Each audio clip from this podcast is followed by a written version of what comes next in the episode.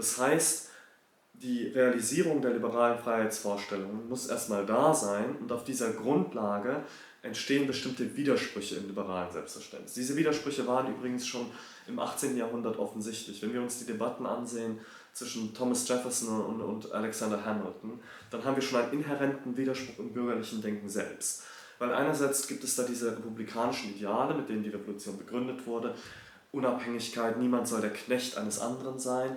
Und auf Grundlage dieser Ideale war es für die Republikaner dieser Zeit vollkommen klar, auch schon in England im 18. Jahrhundert und im, im späten 17. Jahrhundert, Court and Country Debate und solche Sachen, dass Lohnarbeit eigentlich gegen die Freiheit, ähm, gegen die republikanische Freiheit verstößt, weil man damit in Abhängigkeit eines Herrn gerät und nicht mehr frei ist. Ähm, Jefferson war also dafür, dass die Gesellschaft sozusagen eine kleinbürgerliche Gesellschaft von Produktionsmittelbesitzern sein soll. Es gibt Kleinbauern, es gibt Kleinbürger, aber keine Lohnarbeit. Ähm, Hamilton dagegen sagte, okay, aber wir wollen ja Fortschritt, technische Entwicklung, Entwicklung der Produktivkräfte, das brauchen wir. Also müssen wir die Lohnarbeit akzeptieren. Das heißt, in diesem Freiheitsmodell gab es einen inhärenten Widerspruch, dass die Aufklärung einerseits technischen Fortschritt will, mehr Komplexität, Entwick Weiterentwicklung der Gesellschaft und andererseits Unabhängigkeit, niemand soll Knecht eines anderen sein und diese zwei Ziele waren nicht mehr vereinbar miteinander, sodass in Form von Hamilton und Jefferson zwei ähm, Antworten entstanden sind, die beide eigentlich einen Teil des ursprünglichen Aufklärungsprogramms über Bord werfen, um den anderen Teil zu retten. Und ich denke, ähm, was die ukrainische Gesellschaft durchmachen muss, ist, sich eben vollständig zu liberalisieren, zu einem demokratischen bürgerlichen Land zu werden, die Korruption zu besiegen, sich von der russischen Einflussnahme zu lösen und auf dieser Grundlage, auf Grundlage auch einer, eines Strebens nach Freiheit, werden dann die Widersprüche der kapitalistischen Gesellschaft überhaupt erst in der Form zutage treten können, dass sie bearbeitet werden können. Die Sache mit dem Kommunismus ist jetzt, es ist problemlos möglich in der Ukraine, eine Partei zu gründen, die sich einsetzt, zum Beispiel für äh, die Belänge von Lohnarbeiterinnen.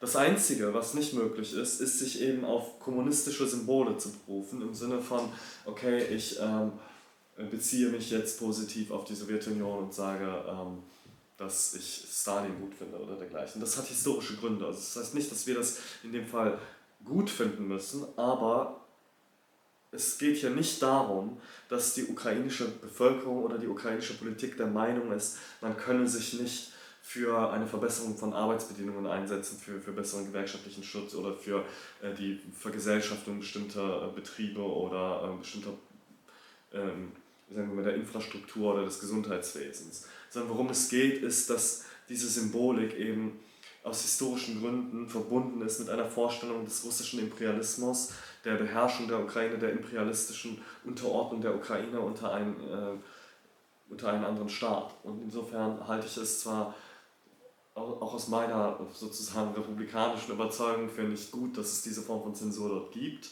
aber es ist verständlich und es bedeutet nicht, dass eine linke Organisation dort nicht möglich wäre. Es gibt in der Ukraine viele Anarchistinnen und Anarchisten, mit denen habe ich teilweise auch geredet, als ich da war, und die äh, können arbeiten ohne Probleme.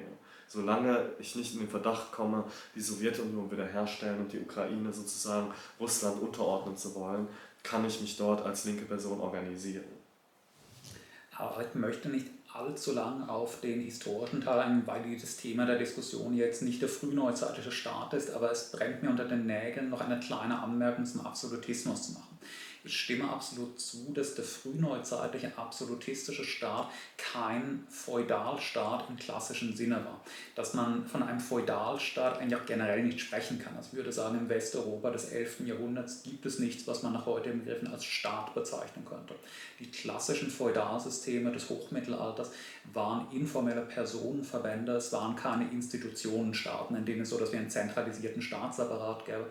Das hat ganz ansatzweise erst um 13. Jahrhundert in Frankreich oder Kastilien langsam begonnen und hat wirklich große, konkrete Formen erst so im 14., 15. Jahrhundert langsam angenommen. Erst ab da kann man wirklich von einem Staat im eigentlichen Sinne sprechen und der ist dann auch sehr schnell übergegangen zum absolutistischen Staat, von dem wir im 16. Jahrhundert zum Beispiel in Spanien oder Österreich die ersten Formen sehen, dann etwas später in Frankreich. Wenn wir uns dann Frankreich anschauen, dort ist die politische Souveränität des, der Aristokratie unter Ludwig XIII. in den ersten Jahren der Regierung Ludwigs XIV. zerschlagen worden. Es hat im 16. und frühen 17. Jahrhundert mehrere Versuche der Aristokratie gegeben, durch Aufstände gegen den sich formierenden zentralistischen Staat die Souveränität des Adels auf seinen Ländereien durchzusetzen. Diese Aufstände sind gescheitert. Der letzte große dieser Aufstände war in der Jugend Ludwigs XIV., der Aufstand der Fronde in den 1650ern, der katastrophal gescheitert ist. Danach war die Souveränität des Adels politisch beseitigt. Das hat aber nicht bedeutet, dass der zentralistische, der absolutistische Staat, der die Aristokratie politisch besiegt hätte, danach ein bürgerlicher Staat geworden wäre. Der absolutistische Staat des 17. und 18. Jahrhunderts hatte einen Charakter, den man in einer gewissen Analogie als bonapartistisch bezeichnen könnte. Es ist ein Staat, der balanciert zwischen dem politisch entmachteten, aber immer noch extrem reichen und mächtigen Adel einerseits, dem aufstrebenden Bürgertum andererseits.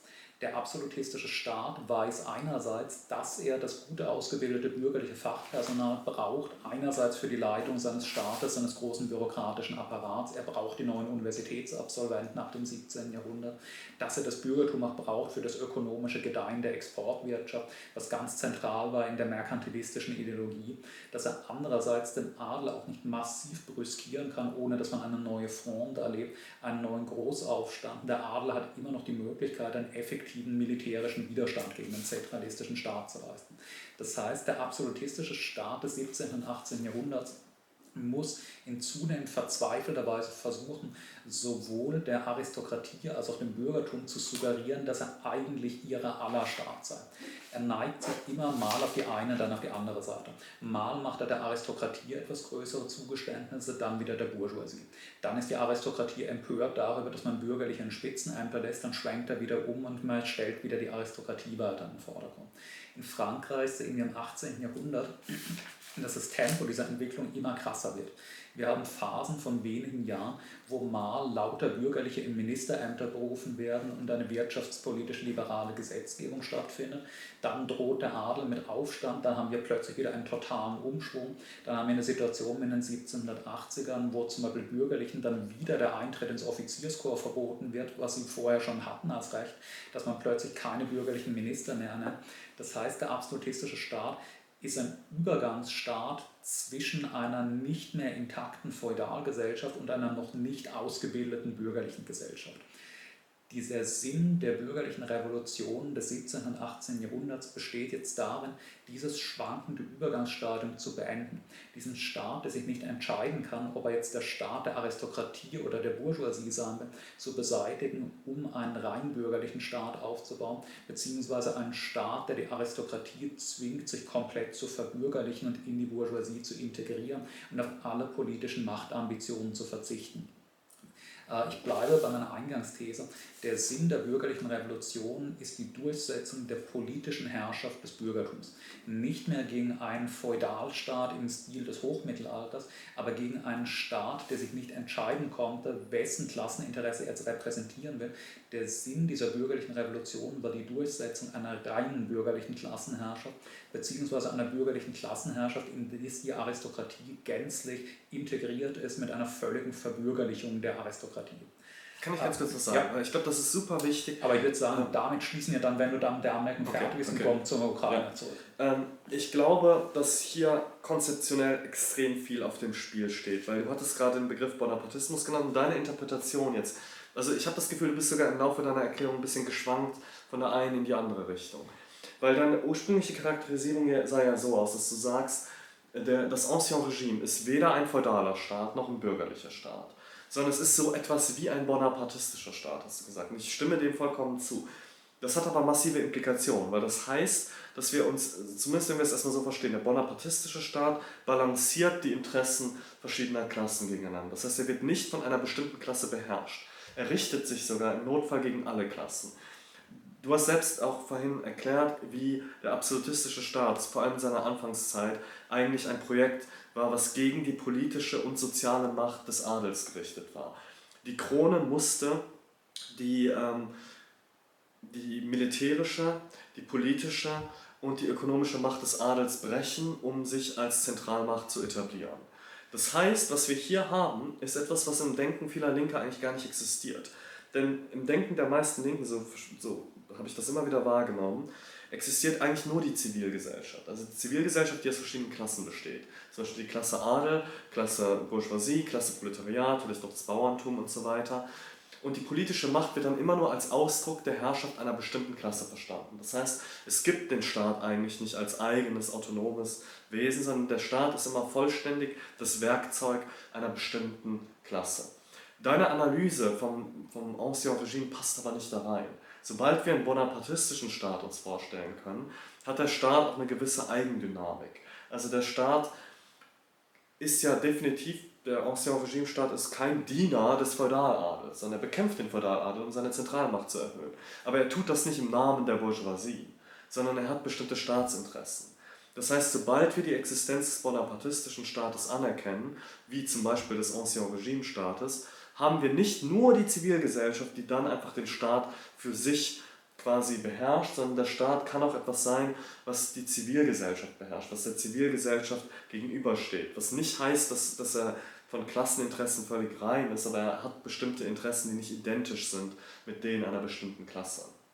Das hattest du vorhin auch schon genauso dargestellt, wenn du sagst, okay, dieser Zentralstaat muss jetzt auch den Adel bekämpfen, um seine Macht zu erhöhen und so weiter. Ähm, das heißt, ich würde aber dann es nicht einfach nur so charakterisieren, dass ich sage, naja, dann war aber dieses, dieser Ancien Regime irgendwie so eine Mischung zwischen, es war halb ein feudaler Staat noch und halb ein bürgerlicher Staat, sondern ich glaube, seine Identität als bonapartistischer Staat ist nochmal was eigenes. Es ist nicht nur einfach ein Mix aus bürgerlichen und feudalen Interessen, sondern es ist ein zentralstaatliches Interesse, was sich in diesem Ancien Regime-Staat darstellt. Das Ziel der bürgerlichen Revolution war es, die Zivilgesellschaft wieder an die Macht zu setzen, den Staat, also die Herrschaft des Staates über die Zivilgesellschaft zu brechen, stattdessen die Zivilgesellschaft an die Macht zu setzen. Das war deshalb gegen die Aristokratie gerichtet, weil die Aristokratie in der Zivilgesellschaft längst keine Macht mehr hatte. Das heißt, indem man die Zivilgesellschaft wieder an die Macht bringt, den Staat als eigenständigen, autonomen Körper beseitigt und die Zivilgesellschaft wieder die Kontrolle übernimmt, ist natürlich auch die Kontrolle des Adels hin, weil der Adel keine Präsenz in dieser Zivilgesellschaft besitzt. Dieses Projekt ist aber nicht vorbei, sondern ähm, wir haben in Form der autoritären Staaten immer wieder, auch im 20. Jahrhundert gesehen, dass es Versuche gibt, Staatsmächte zu etablieren, die sich von der Zivilgesellschaft sozusagen unabhängig machen. Insofern ist es eine permanente bürgerliche Revolution, die notwendig ist um die Autonomie der Zivilgesellschaft gegenüber dem Staat zu bewahren und den Staat sozusagen daran zu hindern, seine Herrschaft über die Zivilgesellschaft zu entfalten. Und in diesem Sinne kämpfen diejenigen Liberalen, die für die Zivilgesellschaft und gegen den bonapartistischen Staat agieren, auch im Interesse der Arbeiterklasse. Genauso wie in der französischen und amerikanischen Revolution. Denn die Arbeiterinnenklasse ist Teil der Zivilgesellschaft und indem die Autonomie und die Kraft der Zivilgesellschaft gegen den zentralistischen Staatsapparat behauptet wird, wird automatisch mit dem Interesse des liberalen Bürgertums auch das Interesse der Zivilgesellschaft, zivilgesellschaftlich organisierten Arbeiterklasse vertreten. Also so äh, würde ich das konzeptionalisieren. Ich denke, dass der Begriff des Bonapartismus und deine Analyse von was eigentlich das Ancien Regime war, ähm, die Möglichkeit dieser Argumentation vorbereitet. Während wir sagen, das ist alles immer ein reiner Klassenstaat, dann äh, ließe sich das nicht argumentieren. Aber ich denke, wenn wir uns sowohl die autoritären Regime des 20. Jahrhunderts als auch das Ancien Regime ansehen, dann äh, lässt sich die Argumentation, es sei einfach nur ein Klassenstaat, nicht aufrechterhalten. Es ist ein bonapartistischer Staat, der, ja, der die Klassengesellschaft sozusagen verwalten will, nicht auf Seite einer bestimmten Klasse steht. Ich würde zustimmen, dass es sowohl historisch in der frühen Neuzeit als auch in der modernen 20. Jahrhundert Staaten gibt, von denen man zumindest temporär nicht klar definieren kann, welche Klasse sie repräsentiert oder was ihre soziale Machtbasis ist. Der Punkt ist aber, dass ein solches Schwanken zwischen den Interessen zweier Klassen erstens überhaupt nur möglich ist, wenn es zwei vergleichbar starke Klassen einer Gesellschaft gibt. Ein Staat braucht eine soziale Machtgrundlage, um bestehen zu können. Ein Staat, der völlig im luftleeren Raum schwebt, kann sich nicht halten. Es wäre völlig unmöglich, dass man heute versuchen würde, einen Feudalstaat nach dem Muster des 13. Jahrhunderts in einem westeuropäischen Industrieland aufzubauen. Man braucht eine starke, eine relevante Klasse, die sich zumindest zeitweise mit diesem Staatsprojekt identifiziert und bereit ist, es aktiv zu unterstützen. Der französische Staat des Absolutismus oder auch der englische Staat vor 1649 haben in erster Linie die ökonomischen und sozialen Interessen, Interessen der Aristokratie favorisiert. Und das geht einher mit dem Kampf gegen ihre politische Souveränität damit man seine Macht, seine eigene staatliche Macht gegenüber dem Adel auf dem politischen Feld durchsetzen kann, muss man ihn als Entschädigung gesellschaftlich bevorzugen. Das sehen wir zum Beispiel im Frankreich des 17. und 18. Jahrhunderts. Die französische Aristokratie hatte ihre politische Souveränität endgültig verloren mit der Fronde in den 1650ern damit man diese Aristokratie davon abhalten kann, erneut zu rebellieren und gegen diesen Staat zu kämpfen, muss man ihnen aber als eine Art Trostpflaster wenigstens eine finanzielle und gesellschaftliche Vorrangstellung gewähren. Man muss gewährleisten, dass nur Aristokraten Botschafter werden können, dass nur Aristokraten Generäle werden können, dass die Aristokraten, dass die Aristokraten überschüttet werden mit staatlichen Geldzuwendungen. Und man muss insbesondere ihre ökonomische Macht zementieren. Man darf ja nicht vergessen, dass auch im Frankreich des 17. und 18. Jahrhunderts die modern kapitalistisch wirtschaftenden Bereiche relativ kleine urbane Inseln waren.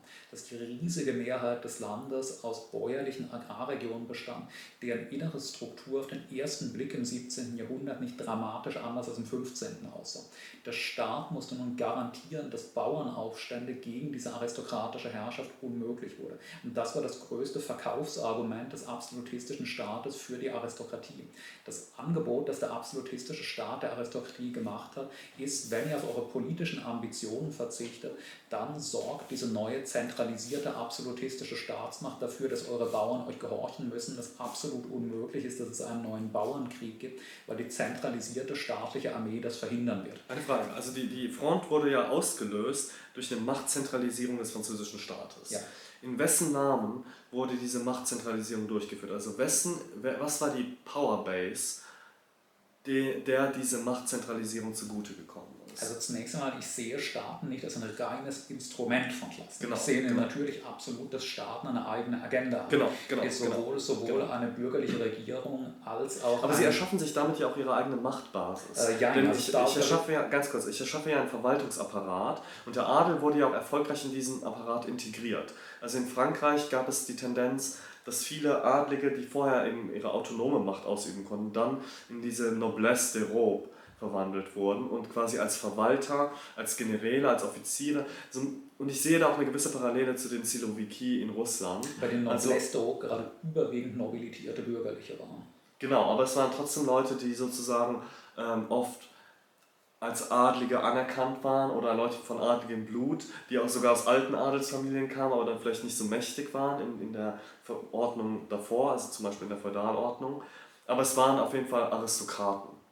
Und diese Aristokraten wurden integriert in den Staatsapparat, die bildeten den Staatsapparat. Und dieser Staatsapparat ist eine bedeutende Machtbasis für einen bonapartistischen Staat. Also ich glaube, neben den sozialen Klassen in der Zivilgesellschaft, wie zum Beispiel sagen wir der Feudaladel oder die Bourgeoisie, Kleinbürgertum, Arbeiterklasse, ist die Verwaltung selbst auch ein materieller Machtblock, der in einer Gesellschaft existieren kann.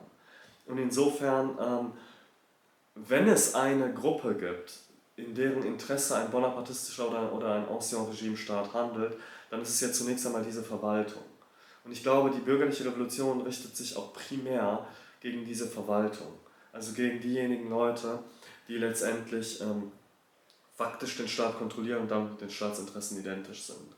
Und nicht gegen einen spezifischen Teil der Zivilgesellschaft. Und ich glaube, ich habe, also würdest du meiner Einstellung, ein, Einschätzung zustimmen, dass viele Linke die Existenz einer solchen Verwaltung mehr oder weniger leugnen, sondern denken, ein Staat ist immer nur ein Instrument für eine Klasse, innerhalb der Zivilgesellschaft, hat also sozusagen keine eigene Identität. Und deshalb ist die Vorstellung, dass man beispielsweise die Zivilgesellschaft vom Staat befreien kann oder dass der Staat die Zivilgesellschaft unterdrücken kann, inhärent abwegig, weil der Staat immer nur der Ausdruck der Interessen eines bestimmten Teils der Zivilgesellschaft ist. Also es ist eine unter marxistisch geprägten Linke häufige Simplifizierung, sich vorzustellen, dass der Staat ganz direkt und instrumentell das Werkzeug einer bestimmten Fraktion der Gesellschaft sei. Es ist natürlich nicht so, dass ein bürgerlicher Staat so funktioniert, dass morgens das Direktorium von ThyssenKrupp bei der Bundesregierung anruft und sagt, wir brauchen das und das Gesetz und dann wird es durchgesetzt. Es gibt natürlich auch dermaßen plumpe und krasse Fälle von Korruption, sie sind aber nicht der Normalfall staatlicher Herrscher. Ich stimme zu, dass Staaten, wie ich vorhin schon gesagt habe, eine eigene Agenda haben, dass sie ein Eigeninteresse entwickeln, das sich lösen kann von ihrer ursprünglichen Klassenbasis. Wir sehen das teilweise zum auch, ich habe vor kurzem auch eine längere Rezension geschrieben über ein sehr interessantes Buch über die deutsche Gesellschaft von Jürgen Kocker im Ersten Weltkrieg. Dass wir auch sehen, dass dann die Kriegswirtschaft mit ihren planwirtschaftlichen Zügen im Ersten Weltkrieg etwas war, das zwar im Kern unternommen wurde, um die Interessen des deutschen Kapitals gegen das Ausland zu verteidigen, den Sieg im Krieg zu ermöglichen, damit die Dominanz des deutschen Kapitals in Europa durchzusetzen, dass das deutsche Kapital selbst dem aber überwiegend feindlich gegenüberstand. Man wollte keinen Staat, der einem vorschreibt, wie und was man zu produzieren hat. Die Mehrheit des deutschen Bürgertums im Ersten Weltkrieg war der Meinung, dass diese Kriegsplanwirtschaft eine Art Versuch der Sozialisierung der deutschen Gesellschaft durch die Hintertür ist, dass es eine Bedrohung für die eigene Klassenstellung sei. Das heißt, Staaten haben eine gewisse Autonomie, sie haben eine eigene Agenda. Der entscheidende Punkt ist aber, dass ein solches Schwanken zwischen den Klassen oder gar ein Loslösen von den Interessen aller Klassen immer nur ein kurzzeitiger Übergangszustand sein kann. Ein Staat kann nicht 500, kann nicht 1000 Jahre lang ununterbrochen über den Klassen schweben. Damit er sich halten kann, muss er sich schließlich entscheiden, welche Klasse er repräsentiert, um die Interessen welcher Klassen er kämpft, die Unterstützung welcher Klassen er erlangen will. Und dafür ist eben der französische Absolutismus ein tolles Beispiel. Der französische Absolutismus hat im 17. und frühen 18. Jahrhundert, als die französische Bourgeoisie noch relativ schwach war, stärker die Aristokratie favorisiert als das Bürgertum. Er war kein rein aristokratischer Staat, er hatte die Aristokratie aber weitaus stärker begünstigt als die Bourgeoisie. Als jetzt in den 1760er, 70er, 80er Jahren eine Situation eintrat, dass das Bürgertum einen solchen ökonomischen, sozialen und intellektuellen Aufschwung erlebte, dass man fast von einer Parität von Bürgertum und Aristokratie in den gesellschaftlichen Machtverhältnissen sprechen kann, geriet dieser Staat ins Schlingern. Eben mit diesem immer häufigeren Kurswechsel. Mal fünf Jahre pro Aristokratie, dann fünf Jahre pro Bürgertum.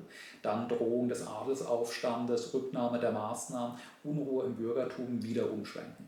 Der französische absolutistische Staat begann ins Schlingern zu geraten und zu kollabieren in dem Moment, als es keine klar dominierende Klasse mehr gab. Als beide Hauptklassen in der Führung der Gesellschaft ungefähr gleich stark wurden, wurde er obsolet und unhaltbar. Das ist etwas, das ich glaube, auch für die bonapartistischen Staaten des 20. und 19. Jahrhunderts der bonapartistische Staat oder dessen Steigerung und Fortführung der faschistische Staat, der objektiv in erster Linie Kapitalinteressen vertritt, sich aber den Nimbus gibt, die gesamte Gesellschaft zu repräsentieren, ist zwangsläufig immer ein instabiler und kurzfristiger Übergangszustand. Wir sehen das zum Beispiel in Europa und den faschistischen Diktaturen des 20. Jahrhunderts, dass diejenigen faschistischen Diktaturen, die nicht im Zweiten Weltkrieg untergegangen sind, trotzdem innerhalb von sehr kurzer Zeit nach dem Zweiten Weltkrieg entweder innerlich gestürzt wurden oder ihren Charakter vollkommen verwandelt haben und sich wieder in bürgerliche Republiken zurückverwandelt haben. Spanien unter Franco zum Beispiel hat schon in den 50er Jahren dann wieder scheindemokratische Repräsentativkörperschaften eingeführt.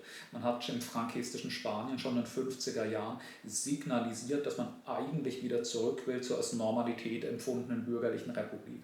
Sowohl der Faschismus als extremste Fortführung des Bonapartismus als auch der klassische Bonapartismus sind etwas, das nur relativ kurz existieren kann. Das kann kein Dauerzustand sein. Aber wie würdest du Russland erklären? Also in Russland was ist die Klassenbasis des russischen Staates? Oligarchie. Die Oligarchie. In Russland ist das so offenkundig wie in kaum ein anderer. Aber ist das, also das ist, es, ist, es wird oft gesagt, aber ist das wirklich der Fall? Beziehungsweise die Frage ist, welche Oligarchie?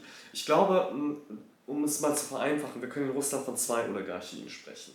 Auf der einen Seite die Oligarchie derer, die reich geworden sind in den 90ern, dadurch, dass sie die Staatsindustrie geplündert haben. Also das ist klar, das sind so Leute wie ähm, beispielsweise Friedmann und Wechselberg und die, die ganzen Leute. Ja? Ähm, auf der anderen Seite gibt es die Siloviki, also die Leute, die im Staatsapparat sitzen, die Generäle sind, FSB, ähm, einiges Russland, Duma, diese Leute sitzen in den Positionen der, der faktischen Macht. Putin arbeitet natürlich den Oligarchen zu, er arbeitet natürlich dafür, dass die weiter Geld machen können, gleichzeitig unterdrückt er sie aber auch. Also das heißt, wenn sie politisch äh, oppositionell werden, wenn sie nicht das tun, was er will, dann ähm, werden sie verbannt, festgenommen, ermordet und so weiter und so fort. Oder sie müssen halt zustimmen, dass sie sich nie wieder mit Politik beschäftigen, dann können sie ab nach London gehen oder so, wie bei Abramowitsch. Aber ähm, die, die tatsächlich die Macht haben in Russland, das ist, würde ich sagen, eigentlich eine militärisch-diplomatisch-geheimdienstliche Elite, die dann letztendlich bonapartistisch der Oligarchie die Spoils gibt, also so Fründe gibt, die die brauchen, damit die ruhig halten und das alles okay finden. Aber es ist nicht so, als ob die Oligarchen im Hintergrund den Putin kontrollieren, sondern im Gegenteil. Putin weiß einfach nur, was er der Oligarchie schuldet, aber die eigentliche Machtelite sind diese Siloviki. Und ähm, hier haben wir wieder einen Fall, wo eine bestimmte Verwaltung eigentlich einen massiven Einfluss ausübt. Und ich denke, der russische Staat wirkt für mich relativ stabil. Ich weiß nicht, wie deine Einschätzung aussieht. Nur, dass seine, wenn man das so sagen kann, Klassenbasis ähm, nicht eindeutig ist. Die Frage ist, ist es überhaupt sowas wie eine Klasse, also ein Verwaltungsapparat? Da könnten wir theoretisch auch über Nordkorea reden oder so. Also es ist aus meiner Sicht schon ein Staat, der eigentlich von der politischen Machtelite beherrscht wird und nicht von einer, von einer Klassenbasis im Sinne einer zivilgesellschaftlichen Gruppe von Menschen, die sich durch bestimmte Strukturmerkmale wie Eigentum, Privateigentum an Produktionsmitteln auszeichnen. Trotzdem gibt es diesen Staat. Ähm, nun ist es beim ukrainischen Staat so, ja, dort gibt es auch Oligarchen, aber die Vorstellung, dass es so eine Art ähm, im Staatsapparat festsitzende Machtelite gibt, die das ganze Land kontrolliert, gegen die man demokratisch nicht ankommen kann. Ich halte das in Bezug auf die Ukraine für deutlich weniger plausibel. Wir müssen uns ganz ernsthaft die Frage stellen, vielleicht auch mal so grundsätzlich, was denkst du, in welchem Land ist es einfacher, perspektivisch in 20 Jahren oder so, sich gewerkschaftlich zu organisieren? In einem bürgerlich-demokratischen Land oder in einer autoritären Diktatur, in der es so etwas wie Freedom of Speech oder ähm, Organisationsfreiheit, äh, faire Gerichtsverfahren überhaupt nicht gibt, in dem ein bonapartistischer Staat mit autoritären Mitteln jederzeit durchgreifen kann, jede Bedrohung für den Staat ausschalten kann, ohne sich dabei an rechtsstaatliche Prinzipien zu halten. Ich glaube, es ist relativ klar, dass ähm, die Organisation von Gewerkschaften, dass jeder Form von linken Aktivismus oder Aktivitäten, die wir als emanzipatorisch bezeichnen würden, eigentlich in einem liberal-demokratischen Staat deutlich bessere Karten haben als in einem bonapartistisch-autoritären Staat da ich davon ausgehe, dass du mit dem Beispiel herausstellen wolltest, dass die Ukraine in einem progressiven Sinn sich stark von Russland unterscheidet, ist die Gewerkschaftsfrage, glaube ich, etwas ungeschickt. Denn die Frage ist tatsächlich sehr leicht zu beantworten. Gewerkschaftliche Organisation ist in Russland viel leichter als in der Ukraine. In der Ukraine sind mittlerweile Arbeitskämpfe generell kriminalisiert. Es darf keine Arbeitskämpfe seit Kriegsbeginn mehr geben. Es darf keine. Das ist, das ist doch Kriegsrecht. Also ja, aber das ich muss noch kurz ausführen. Äh, es gibt in der Ukraine keine legalen Streiks mehr. Es gibt in der Ukraine keine legalen Demonstrationen mehr. Es gibt keine legalen Arbeitskämpfe am Arbeitsplatz mehr. In Russland haben wir natürlich eine stark gegängelte Gewerkschaft. Wir haben eine Gewerkschaft, die nicht wirklich ein autonomer Machtfaktor ist und die höchstens in einem sehr begrenzten, grundsätzlich systemkonformen Rahmen immerhin Detailforderungen in die Regierung stellen kann. Die Gewerkschaftsbewegung in Russland ist aber weiterhin legal. Sie ist auch mit Beginn des Kriegs nicht kriminalisiert worden. Ist, man kann in Russland weiterhin streiken, man kann in Russland weiterhin Demonstrationen durchführen. Wobei man natürlich persönlich dann fragen muss, wie hoch ist die Wahrscheinlichkeit, dass sie verhaftet werden bei einer Demonstration. Aber prinzipiell ist es möglich, in Russland eine Demonstration anzumelden. Das ist in der Ukraine nicht. Das sage ich nicht, um anzuführen, dass Russland ein freiheitlicherer Staat wäre. Das führe ich an, darzulegen, dass man nicht gut argumentieren kann, dass die Ukraine ein fundamental freiheitlicher Staat als Russland ist. Vieles davon ist natürlich Kriegsrecht. Ich würde aber erstens stark bezweifeln, dass dieses Kriegsrecht nach Ende der Kampfhandlungen einfach eingestellt wird. Ich halte für sehr wahrscheinlich, dass der ukrainische Staat, dass die regierenden ukrainischen Parteien auch nach einem Ende der Hauptkampfhandlung eine teilweise Beibehaltung des Kriegsrechts so lange wie möglich aufrechterhalten werden, mit dem Argument, wir sind ja nach wie vor in einer innenpolitischen Krisenstimmung. Der Krieg könnte wieder ausbrechen. Russland ist immer noch da, wir sind immer noch bedroht. Ich glaube, dass es historisch beispiellos wäre, dass ein Staat, der jahrelang praktisch alle gewerkschaftliche Organisationsfreiheiten, praktisch auch alle bürgerlichen Grundfreiheiten aufgehoben hat, irgendwann nach drei, vier Jahren einfach sagt, okay, wir haben unser Ziel erreicht, jetzt führen wir die bürgerliche Freiheit wieder ein ein Staat, und das trifft auch gerade den Punkt, den du selbst gebracht hast, mit der relativen Autonomie des Staates. Ein Staatsapparat, der es einmal geschafft hat, seine Macht dramatisch auszuweiten, wird nicht ohne einen zwingenden äußeren Grund, durch eine ihm zwingende äußere Gewalt eines Tages sagen, okay, die von mir proklamierten Ziele sind erreicht, jetzt stellen wir die Freiheit wieder vollständig her. Äh, aber um zur Charakterisierung Russlands in der Ukraine zurückzugehen. Ich würde sagen, dass äh, die Oligarchie die herrschende Klasse in Russland darstellt, dass sie aber kein monolithischer Block ist. Es gibt keinen Zentralrat der russischen Oligarchen, die jede Woche sich bei Putin trifft und der Regierung Vorschläge unterbreitet. Putin ist meines Erachtens auch kein mit einer absolutistischen Machtfülle ausgestatteter Diktator. Russland kann man als eine Diktatur bezeichnen aufgrund der Willkürlichkeit ihrer Machtanwendung. Russland ist aber keine Diktatur in dem Sinne, dass Putin eine Stellung hätte, wie sie Hitler im Dritten Reich hätte, wie sie Franco in Spanien gehabt hätte. Putin ist mehr oder weniger eine Art Moderator zwischen den Fraktionen der russischen Oligarchie. Putin ist wiederum eine Figur, die eine gewisse bonapartistische Stellung hat, nicht zwischen den Klassen, aber zwischen den Klassenfraktionen der Oligarchie. Mich erinnert die Rolle, die Putin in Russland hat, ein bisschen an die politische Rolle, die ein König in einem hochmittelalterlichen Staat des 11. und 12. Jahrhunderts hatte ein König des 11., 12. Jahrhunderts war ja auch kein Diktator, der einfach nach Gutdünken Gesetze erlassen kann, die im gesamten Reich gelten. Er war eine Art Konfliktschlichter zwischen den verschiedenen Fraktionen der Aristokratie. Und wie weit er seine Interessen durchsetzen konnte, hing stark davon ab, ob er es geschafft hat, die Zustimmung einer Mehrheit der Aristokraten, der großen Herzöge für sich zu erlangen. Ich glaube, ganz eines sieht es bei Putin aus. Putin ist der Moderator zwischen den Fraktionen der russischen Oligarchie Putin hat dann eine wirkliche politische Macht und politische Stabilität, wenn es ihm bei einem konkreten Anliegen gelingt, die Mehrheit der russischen Oligarchen auf seine Seite zu ziehen.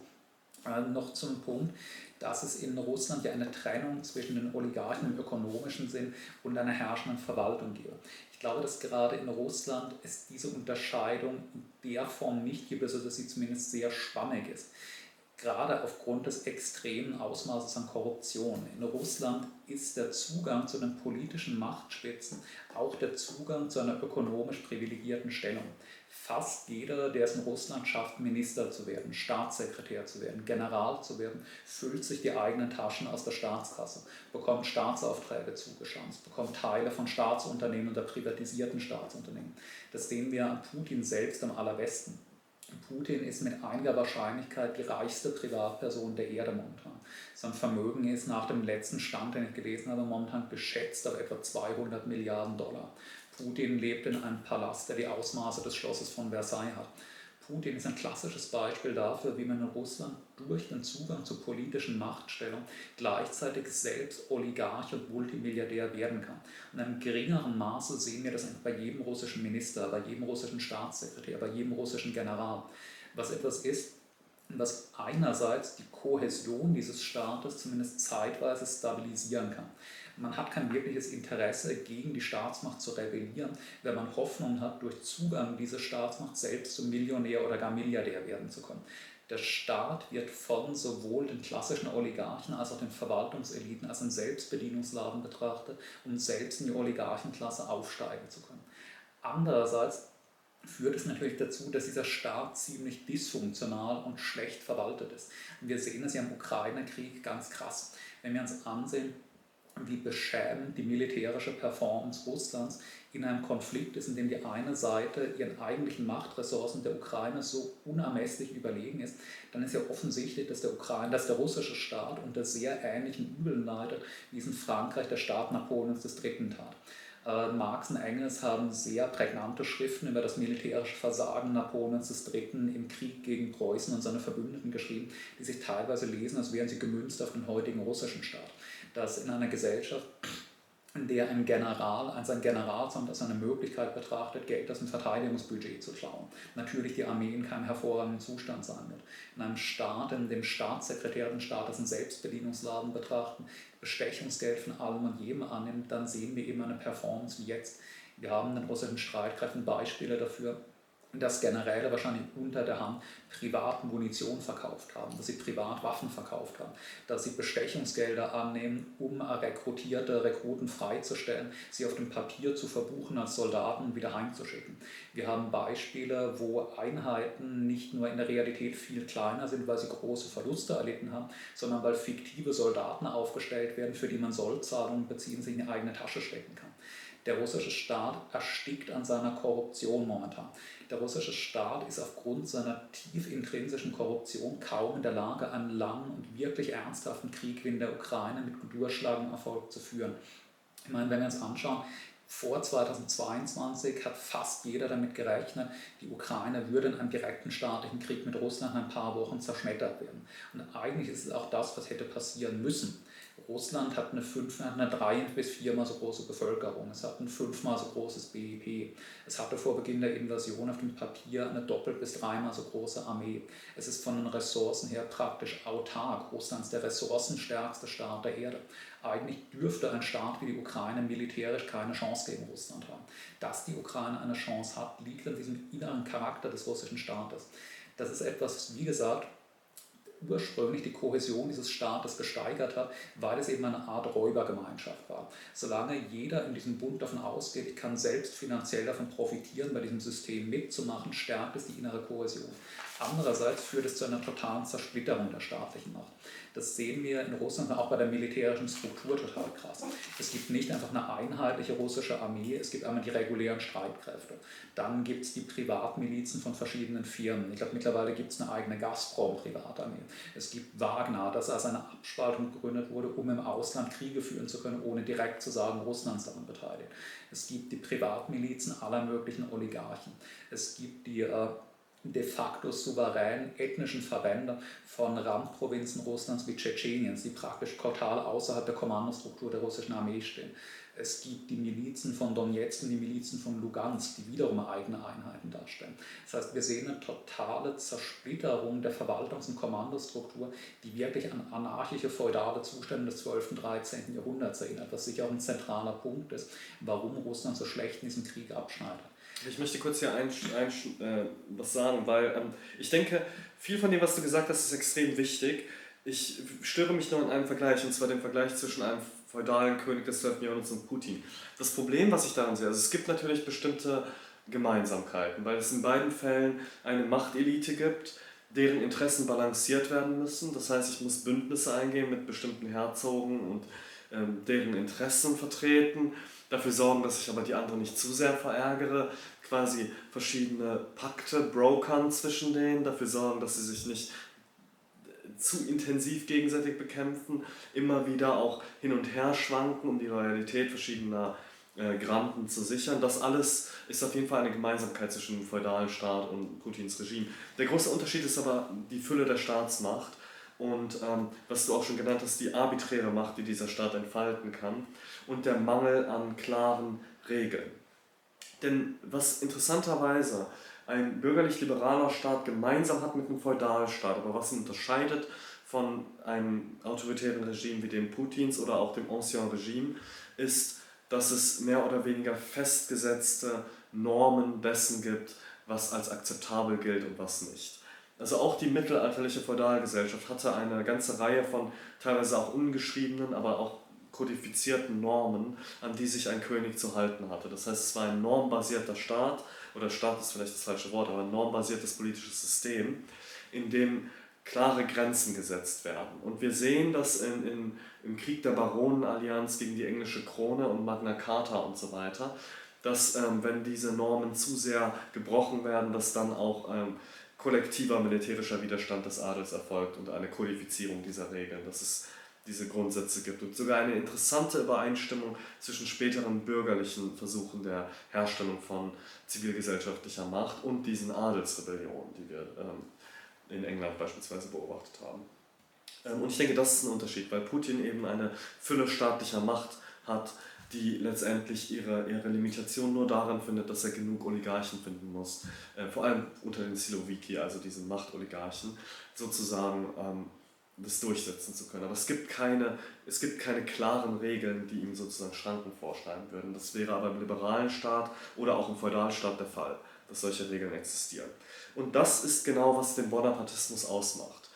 Und ich finde es sehr interessant, dass du Marx Schriften über die äh, französische Armee erwähnt hast, weil hier ist auch wieder eine Parallele zu sehen zwischen dem Bonapartismus ähm, Napoleons III. und dem Bonapartismus Putins. Also es ist ein ähnliches System, in dem der Staat ähm, eine so uneingeschränkte Macht über die Zivilgesellschaft besitzt, dass er Korruption ausbildet. Und das ist eigentlich ein zentrales Thema des klassischen Republikanismus im 17. und 18. Jahrhundert gewesen, dass diese Machtfülle, also es war eigentlich immer in diesen philosophischen Schriften wird oft das Wort Corruption als ähm, das Gegenteil dessen verwendet, was man erreichen will. Also auch zum Beispiel bei Rousseau finden wir das oder bei Jefferson, ähm, natürlich bei Harrington, äh, Algernon Sidney im 17. Jahrhundert auch. Ähm, die Vorstellung, dass das Gegenteil eines republikanischen Staates eigentlich ein korrupter Staat ist. Und diese Korruption entsteht durch eine Machtfülle, die sich ähm, bei, den, ähm, ja, bei den politischen Machthabern zentralisiert. Dadurch ähm, es, bekommen sie die Möglichkeit, arbiträr zu herrschen, was perfekt ist, um Klientelwirtschaft aufzubauen. Also wenn ich arbiträr herrschen kann, dann kann ich an meinen äh, Bundesgenossen irgendwelche Fründe einfach zuschieben. Ich muss mich dafür nicht rechtfertigen. Ich kann denjenigen schaden. Ich kann dem arbiträr nutzen. Das heißt, alle müssen sich bei mir einschlagen. Es bildet sich dieses korrupte Netzwerk. Das setzt sich fort auf allen Ebenen. Dann kommt es zu den Verwerfungen, die du genannt hast. Offiziere können einfach sagen, ich habe hier äh, drei Kampfkompanien aufgestellt. Es existieren nur zwei davon. Aber naja, wenn die Kontrolle kommt, kann ich entweder den Kontrolleur bestechen oder ich komme einfach zu meinem äh, anderen Generalsfreund oder sagen wir Bataillonskommandantenfreund und sage, gib mir eine deiner Kompanien, du leist mir deine Kompanie aus, ich kann dir bei der Inspektion zeigen, alles ist gut, nächstes Mal gebe ich dir meine Kompanie, okay. Solche Sachen funktionieren in Systemen, in denen es keine äh, unabhängige Zivilgesellschaft gibt, keine Journalisten, die das untersuchen könnten, weil sie ähm, der Repression zum Opfer fallen können und in der die arbiträre Macht sehr hoch ist. Ähm, in der Ukraine also wir müssen uns erstmal die Frage stellen, warum ist die ukrainische Armee nicht genauso ineffektiv wie die russische Armee? Dort gibt es auch Probleme mit Korruption. Ja, die sind nicht klein, aber es hat nicht die gleichen Dimensionen wie in Russland. Das Land hat aber ähnliche Ausgangsbedingungen. Das liegt zum Teil wirklich daran, dass ähm, ein Prozess der Selbstorganisation ähm, in der Ukraine stattgefunden hat. Auch vor allem seit, also seit 2014, aber vor allem seit 2022, wo ähm, extrem viele Menschen anfangen, sich unabhängig von der staatlichen Macht selbst zu organisieren. Und das ist unter anderem auch ein Grund dafür, warum ich glaube, dass ähm, nach einer erfolgreichen Beendigung dieses Krieges, sollte es dazu kommen, dass ähm, die russische Invasion zurückgeschlagen wird, eigentlich sehr gute Chancen bestehen, dass sich das Land weiter demokratisiert und dass die Korruption weiter zurückgedrängt wird. Also es gibt diese Erfahrung mit Selbstorganisation. Extrem viele Menschen haben gelernt, dass der Staat von ihnen abhängt. Also nicht sozusagen der Staat wie in Russland wird wahrgenommen als ein übermächtiger Beschützer, sondern stattdessen der Staat braucht uns. Ja? Also Menschen sammeln Geld für die Armee, Leute haben sich selbst in diesen freiwilligen Bataillonen organisiert. Es ist die ganze Zeit ein beständiger Prozess der Selbstorganisation. Der Zynismus in der Ukraine, den ich mitbekommen habe gegenüber staatlichen Institu Institutionen und deren Korruption, ist hoch. Aber die Leute sagen einfach, wir organisieren es dann selbst. Ja, also zum Beispiel, wenn Soldaten Ausrüstung brauchen, wir machen das nicht über die offiziellen Behörden, sondern wir sammeln Geld wir ähm, sind in direkten Kontakt mit den Militäreinheiten, wir haben Organisationen dafür und wir ähm, organisieren das fast schon irgendwie so anarchistisch. Also es ist wirklich eine Organisation von unten, bei der sich einfache Leute zusammentun und ähm, dann dafür sorgen, dass diese Einheiten unterstützt werden.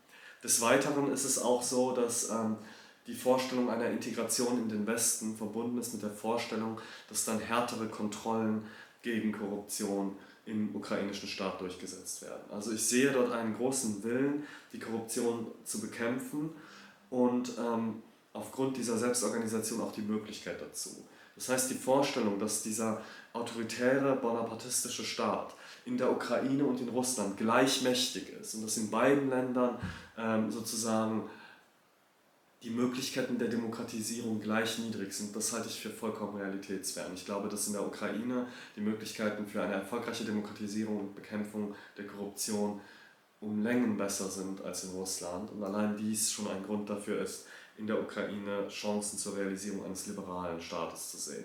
Mir ist klar, ein liberaler Staat ist kein sozialistischer Staat. Aber ein liberaler Staat ist die Voraussetzung dafür, dass eine sozialistische Bewegung überhaupt agieren kann, dass eine Zivilgesellschaft existiert, die nicht von einem Verwaltungsapparat unterdrückt wird und deshalb auch die Möglichkeit für die Arbeiterinnen in dieser Zivilgesellschaft sukzessive durch Arbeitskämpfe, durch verschiedene Formen der Organisation, durch zivilgesellschaftliche Zusammenarbeit zu sich zu stärken und dann letztendlich auch ähm, schlagkräftig zu werden.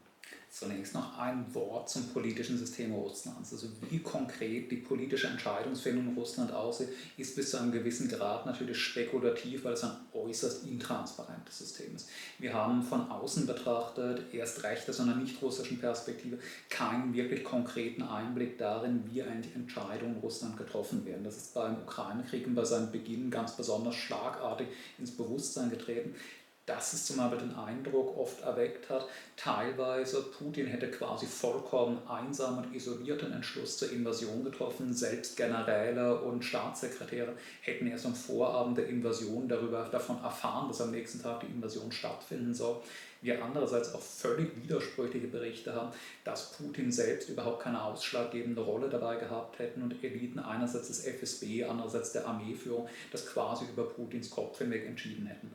Es fällt mir selbst sehr schwer, ein Urteil darüber zu fällen, wie tatsächlich eine politische Entscheidungsfindung in Russland aussieht. Äh, wenn wir zum Beispiel jetzt die aktuelle Kriegsführung anschauen, dann hat es oft den Eindruck, dass Putin von den konkreten militärischen, tagespolitischen Entscheidungen seltsam entrückt und distanziert ist. Es gab zum Beispiel als ganz lustige Episode vor einigen Wochen oder vor ein, zwei Monaten. So ein Treffen von den rechten mit großen Militärbloggern der Ukraine, äh, in Russland, die ja ganz ausschlaggebend für die Informierung der öffentlichen Meinung den Krieg sind, die in den Kreml eingeladen wurden. Und mehrere der Mail-Blogger, die daran teilgenommen haben, haben danach darüber berichtet, dass Putin sie die ganze Zeit verwundert die Augen gerieben hätte, als sie ihm berichtet hätten von den militärischen Schwierigkeiten der russischen Truppen, von den konkreten Problemen der Armee, dass Putin sich extrem aufgeregt die ganze Zeit Notizen gemacht gemacht hätte und immer wieder ausgerufen hätte, er werde gleich Gerasimov anrufen, mit ihm über diese Themen zu sprechen, dass man fast einen Eindruck bekommt, Putin hat mit den aktuellen Entscheidungen die Kriegsführung eigentlich gar nichts zu tun. Was natürlich auch ein Problem ist für die Perspektive der Beendigung des Krieges. Wenn man glaubt, dass Putin eigentlich eine isolierte Marionettenfigur, eine Art Schattenkönig mittlerweile sei, wer ist dann überhaupt ausschlaggebend für einen Friedensschluss? Gut, aber zum Systemvergleich Ukraine-Russland sehe ich tatsächlich und denke, dass Dennis mir da noch stark widersprechen wird, dass Russland und die Ukraine im politischen System eineiige Zwillinge sind. Dass sie das noch stärker sind, als es vor zwei oder drei Jahren der Fall war. Ich würde eindeutig gesagt haben, dass der ukrainische Staat 2019, 2020 ein liberalerer, freiheitlicherer Staat als Russland war. Nicht in einem dramatischen Ausmaß, aber doch ein liberalerer Staat. Heute würde ich das nicht mehr so sehen. Heute würde ich sagen, dass beide Staaten ein entweder sehr ähnliches Niveau haben oder die Ukraine sogar der illiberalere Staat geworden ist. Das ist natürlich, wie gesagt, Kriegsrecht zu einem großen Teil. Wir haben in der Ukraine das Verbot von Demonstrationen, wir haben das Verbot von Streiks, wir haben die faktisch vollständige Aufhebung der Pressefreiheit. Man kann in der Ukraine heute keine Publikation mehr herausgeben, die irgendwie im Verdacht steht, unpatriotisch zu sein, die pro-russische Neigungen hat. Wir haben das Verbot der, einiger der relevantesten Oppositionsparteien. Also die kommunistische Partei, die wir vorhin schon erwähnt haben, das war ja nicht irgendeine Kleinpartei. Das war in der unabhängigen Ukraine zeitweise die zweitgrößte Partei des Landes. Wir haben einen Staat, der einfach die größte Oppositionspartei des Staates verboten hat und hunderte ihrer Mitglieder in den Knast geworfen hat. Wir haben in der Ukraine seit Beginn der Invasion ein Staat, der seine eigenen Staatsbürger, wenn sie in Verdacht stehen, keine guten Patrioten zu sein, nicht einmal mehr als Staatsbürger betrachtet. Wenn wir uns das Beispiel von Medvedchuk uns anschauen, von der Partei der Region. Medvedchuk wurde nach der Beginn der Invasion als ein Kriegsgefangener betrachtet von der Ukraine. Medvedchuk wurde nicht als ein ukrainischer Staatsbürger betrachtet, der einen Gesetzesverstoß begangen hätte, wobei es natürlich schon arg ist ein Gesetzesverstoß ist, eine andere außenpolitische Haltung einzunehmen. Medvedchuk wurde als Kriegsgefangener betrachtet. Die Prämisse des heutigen ukrainischen Staates ist